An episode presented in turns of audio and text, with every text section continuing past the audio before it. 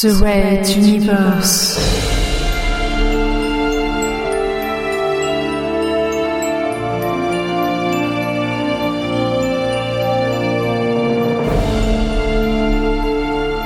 La plus grande saga galactique jamais entendue en podcast.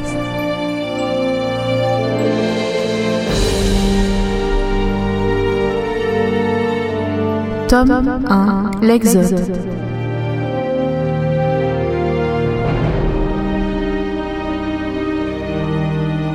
Chapitre 1 L'envol de Materwan. Dixième partie. Évidemment, la question de l'argent à bord avait été posée. Y aurait-il des riches et des pauvres durant les trois ans de voyage? Devrait-on gagner un salaire pour se nourrir? Et surtout comment?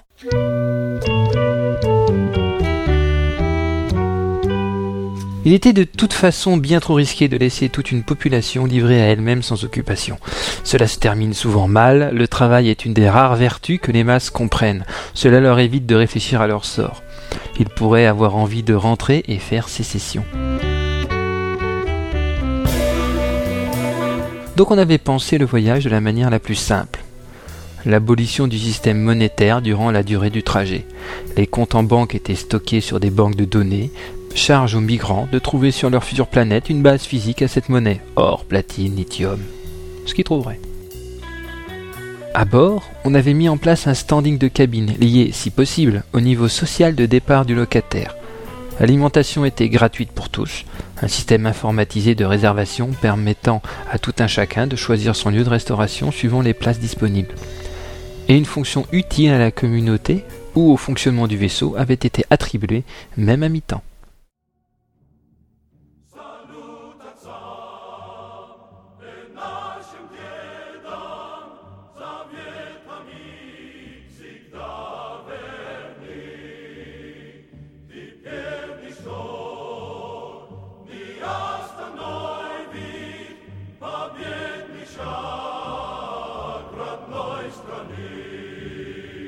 Heureusement, le simple fait de gérer et d'organiser la vie de 50 000 personnes en donnait du travail à pratiquement la moitié.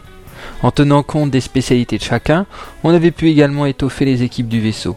Il restait encore une partie de la population de l'ordre du quart qui n'avait pas de fonction. Charge à eux et aux autres de leur en trouver une pour les trois ans à venir.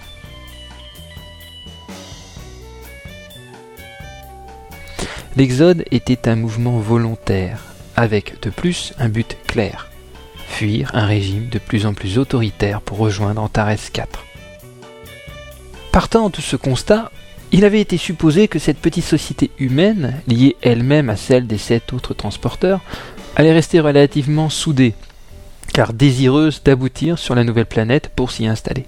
Les commandants tiendraient un conseil suprême de la flotte, assurant la stabilité hiérarchique et politique durant le voyage. On y accepterait une sorte de parlement composé de représentants civils de chaque vaisseau, mais il n'aurait qu'un rôle consultatif et informatif, pas décisionnel. D'ailleurs, une des premières occupations de la flotte serait de tenir dès les premiers mois des élections sur les sept transporteurs. Cela sous-entendait un système de médiatisation de l'information que les réseaux de la flotte récolteraient et feraient parvenir à tous les vaisseaux.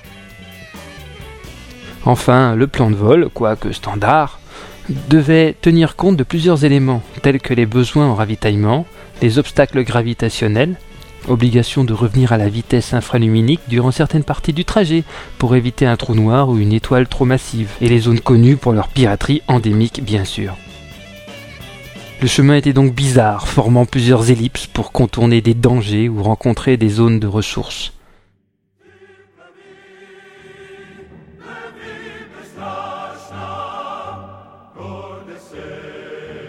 Phil le technicien, Azala la princesse déchue, Benkana la commandante, Pophéus le contre-amiral, Ralato et Fabio Uli les frères mutants, Materwan, planète bleue, chaude et répressive, Antares 4, planète rouge, froide mais pleine d'espoir. L'aventure a déjà commencé.